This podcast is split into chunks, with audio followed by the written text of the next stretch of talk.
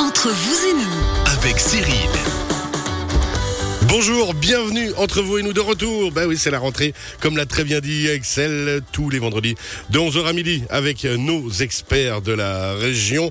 Aujourd'hui, parmi nous, et pour forcément parler de rentrée, Alexandre Frochot, bonjour. Bonjour Cyril. Comment ça va? Ça va bien et vous? Bah, L'école Némésis, euh, la rentrée était bonne aussi à Montaix Très très bonne. Tout se passe bien? Absolument. Les élèves, ils sont très au taquet bien. ou- Ah, Ils sont heureux Ils d'avoir commencent repris. déjà à vous pourrir la vie? C'est le contraire. Dit-il, vous avez vu ce sourire sadique Alors justement, on va parler de la rentrée avec vous d'ici quelques instants, quelques bons conseils pour vivre cette rentrée le mieux possible, qu'on soit parents ou enfants hein, d'ailleurs. Parents ou, euh, enfants, exactement. ah, on va s'adresser vraiment à tout le monde. Fatal Bike, Martin Coirot, bonjour. Salut cette équipe. Comment ça va? Mais nickel. Passez un bel été? Fantastique avec une météo comme ça. Ah, dis, euh, Toi tu t'es gavé toi, Ah, en vélo. hein.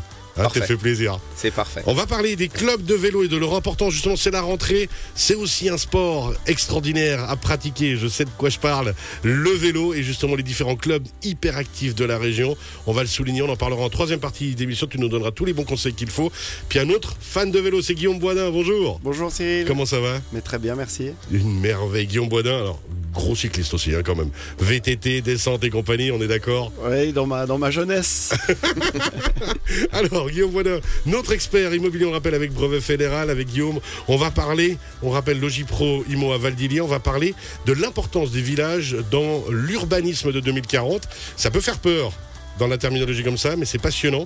Et on se rendra compte à quel point justement le, le réseau urbain se développera grâce aux villages. C'est bien ça? Tout à fait. il y a des moments où je, quand même je comprends de quoi on me parle, hein. c'est assez extraordinaire. on se retourne vers justement Alexandre Frochot de l'école Némésis à Montaix, la rentrée. La rentrée, ça Comment fait... on fait ça bien Ben, ça fait quelques jours que plusieurs milliers de jeunes vaudois et valaisans ont repris le chemin de l'école. Pour certains, c'est la première fois. Pour d'autres, c'est la dernière. Pour d'autres, c'est un changement de monde. hein, Pour d'autres, c'est espère que c'est la dernière. J'espère que Mais c'est la s'ils bossent dernière. pas, ce sera pas assez, ce sera pas le cas. On va Je donner tous les parle. conseils pour que ça soit la dernière. Alors comment on fait Alors, si, si on se concentre peut-être aujourd'hui sur le secondaire 1, donc le cycle d'orientation en, en vallée euh, ou le collège sur Vaud, c'est une période charnière puisque les notes qu'on va obtenir durant, euh, durant cette partie de notre euh, cursus scolaire euh, vont influencer notre orientation future. Est-ce que je peux aller faire une maturité, une école de commerce, un apprentissage? Et là, les parents ont un rôle déjà très important à jouer. Donc, on va donner quelques petits conseils pour les parents déjà. Ouais, c'est ça qui est important, hein, les parents en premier. Alors, quand l'élève rentre euh, à la maison après les cours, là, l'accompagnement familial va être très important, puisque bah, certains élèves ont pu faire des études à midi ou le soir, euh, certains pas. Euh, dans tous les cas de figure, quand l'enfant rentre à la maison, il a encore du travail à faire, notamment du travail de mémorisation. Et donc, première chose importante pour, pour les familles, c'est important qu'un lieu soit ménagé pour l'enfant, un, un lieu de travail. Je fais pas mes devoirs et mes leçons dans la cuisine ou au salon devant la télé, j'ai un petit bureau Ah, dans ma chambre ou ailleurs. quoi. Et euh, j'ai- une table qui est consacrée à ce qui va devenir finalement mon métier d'étudiant. Alors même euh, si c'est un petit espace et puis s'il n'y a pas la place d'avoir même peut-être un espace d'évoluer effectivement suivant la place qu'on a à la maison, même si ça doit être à la limite à la cuisine, qu'on se concentre et qu'on laisse vraiment les jeunes travailler dans cet espace pour pouvoir se concentrer et qu'ils se l'approprient comme un espace de travail. Exactement, c'est leur bureau. C'est hein, leur lieu Exactement. de travail et du coup le temps et le lieu consacré aux devoirs et aux leçons c'est à 100%. Pas d'ordinateur, de téléphone avec SMS, WhatsApp, Facebook, Instagram qui vibre à côté La parce télé que à fond. euh, ouais la télé ça c'est euh, ancienne génération ça. Ah, ça n'existe plus Non. Ah, C'est euh, le téléphone et puis le problème du téléphone c'est qu'il vibre hein, puisqu'on est en connexion euh, totale avec le monde extérieur donc euh, consciemment ou non bah, ça va nous perturber et on va sortir de notre mémorisation.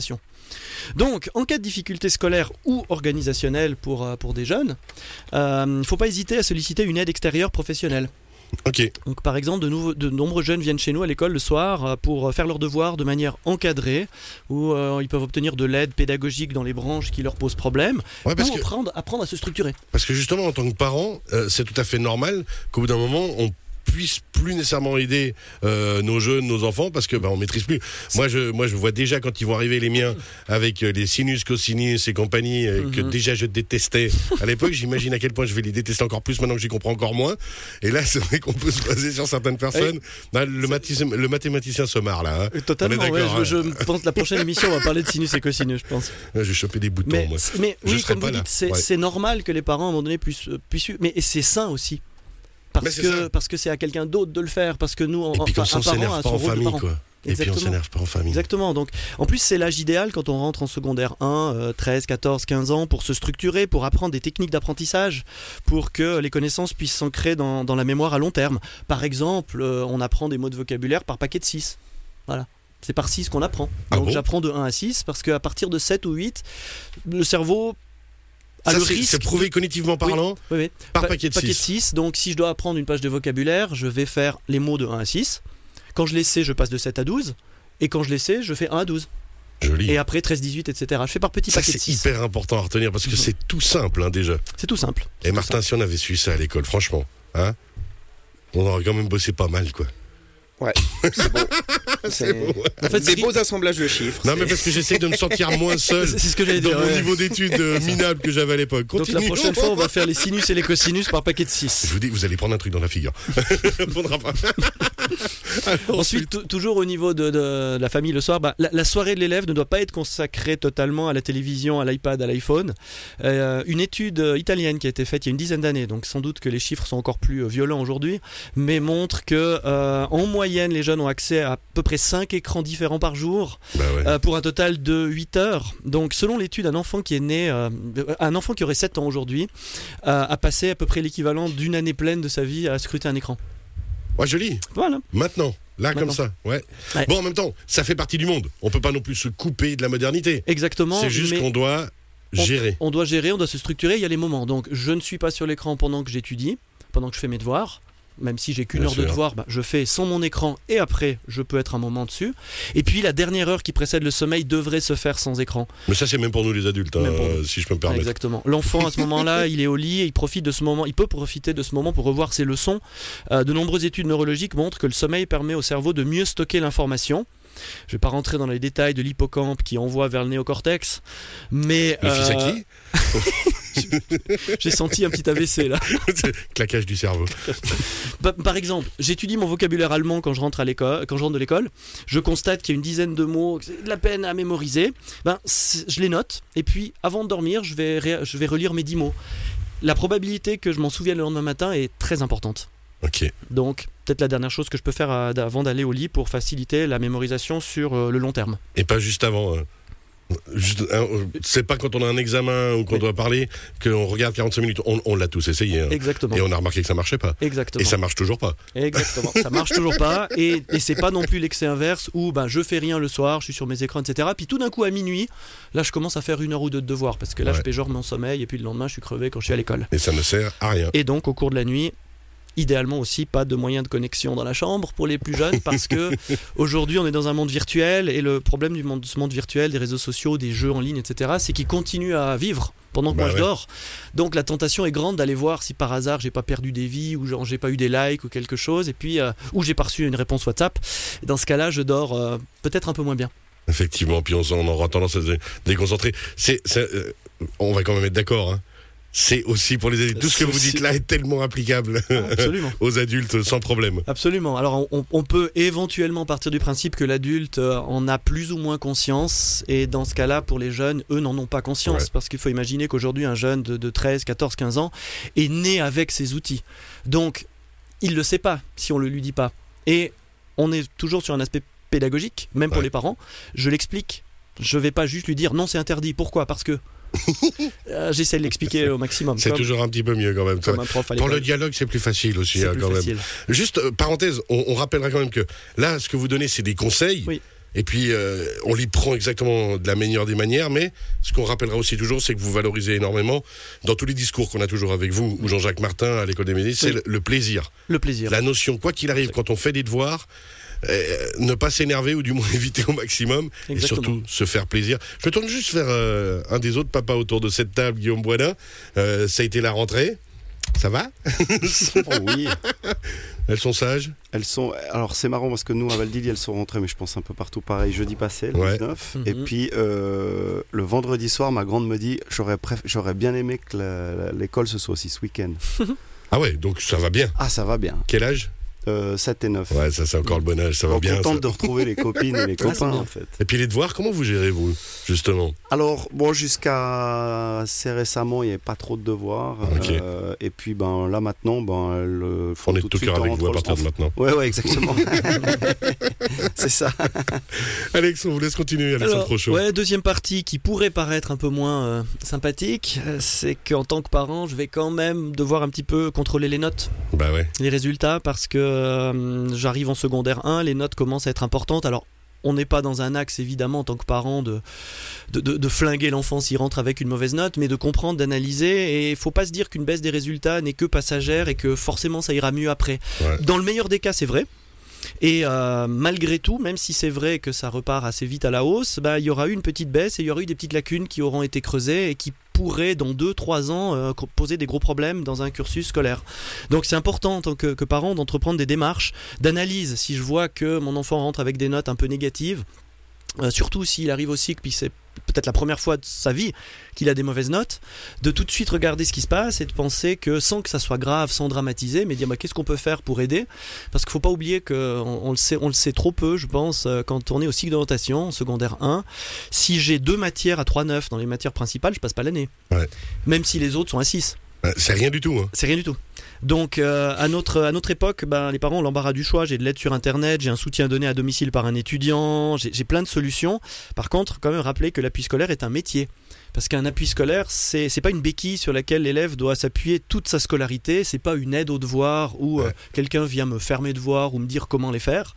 Euh, le- le- l'appui- finalement, un appui scolaire est réussi lorsque l'étudiant a plus besoin d'appui scolaire. C'est ça. Donc, Lorsqu'il est devenu autonome, C'est qu'au bout d'un moment, bah, justement, euh, les jeunes ont compris comment travailler, comment avoir la bonne méthodologie et la compréhension de ce qu'ils sont en train de faire. Exactement, et pour faire un lien avec la partie d'après, il faut enlever les petits trous un jour sur le vélo. Donc, la- faut prendre l'indépendance. Et acheter un casque tout de suite. Ça, c'est quand on ramène des mauvaises notes. ouais. Et pour ça, euh, ça dépend de. Je sais pas si vous êtes comme ça en tant que parent,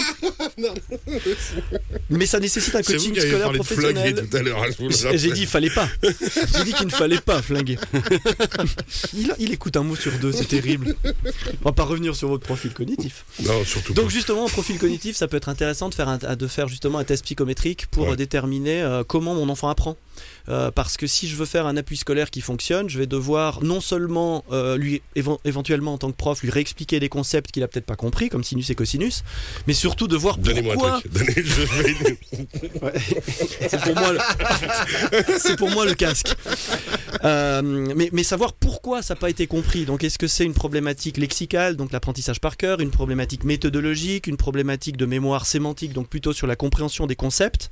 Et donc, il va falloir là s'appuyer sur des spécialistes euh, qui vont non seulement aborder la, matière, mais euh, le, le style pédagogique. Donc, quels sont les points à améliorer? Euh, Peut-être qu'un étudiant apprend plus par l'interrelation. Dans ce cas-là, le professeur d'appui va devoir énormément échanger avec l'étudiant pour lui dire mais pourquoi c'est comme ça? Qu'est-ce que t'as pas compris? Je te pose des questions. Pour un autre qui passe beaucoup plus par la procédure, il va falloir l'aider à sortir justement de ce côté procédural. Ou si un étudiant n'a pas compris. Je prends un exemple au hasard, sinus et cosinus. On va Axel, pas, tu coupes le micro 3 minutes, il va se passer un truc dans le studio, s'il te plaît. Avec votre style pédagogique, Cyril, on va pas vous faire faire 50 exercices de sinus et cosinus jusqu'à ce que vous sachiez le faire, mais on va essayer d'en faire un ou deux, mais de creuser Ouais. jusqu'au bout en disant mais qu'est-ce que ça représente, pourquoi c'est comme ça? Et là, vous allez comprendre beaucoup plus rapidement et ça va rester dans votre mémoire à long terme.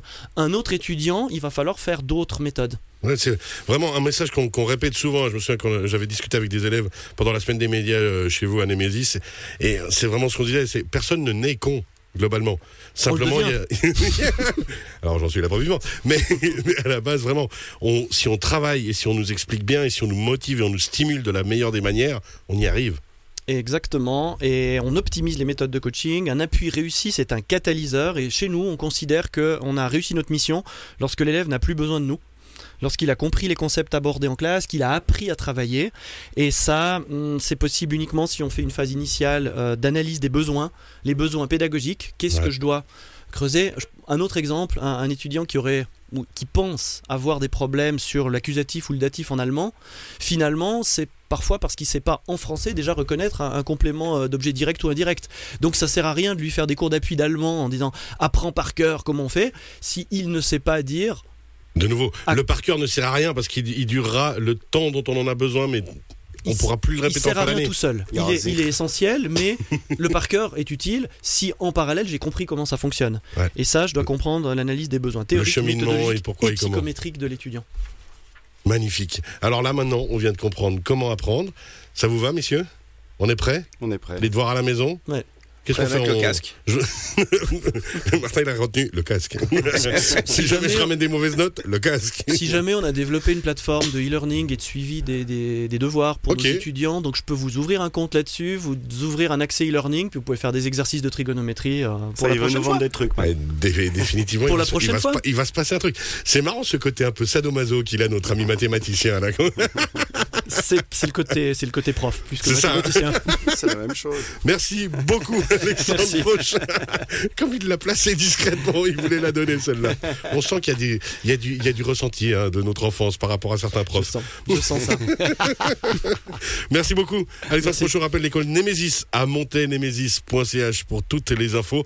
Aussi, bien sûr, cette émission qu'on retrouve en podcast au cours de la journée aujourd'hui sur, ce- sur radiochablais.ch.